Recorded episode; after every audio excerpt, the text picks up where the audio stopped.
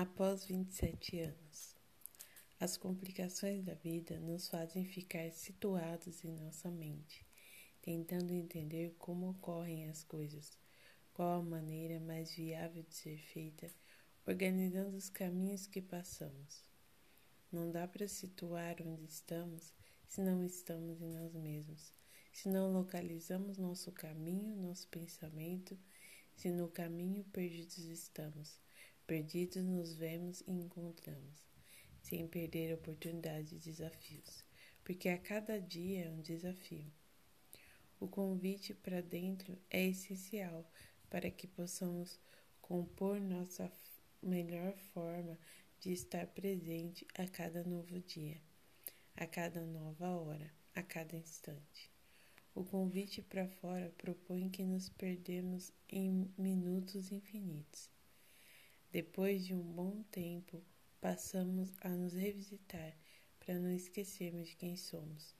Podemos estar sem forma, estar instantes, com quase nada de nós. Assistindo a série Vision River, podemos ver que sair para o mundo a fim de criar uma nova realidade, lidar melhor com o passado, procurar um novo sentido, se propor uma visita nova a quem fomos é dádiva do presente. Todos os integrantes têm uma história sendo ressignificada e recolocada. Escondem coisas, lidam com elas e significam melhor uns com os outros em uma trama. A vida se faz assim, consistindo em cada dia uma nova forma de ser e inventar. Bom, pessoal, bom dia, né? Já abri com esse texto que eu escrevi no dia do meu aniversário e no qual eu me dei de presente assistir uma série no Netflix. Então, Virgin River é uma série do, do Netflix.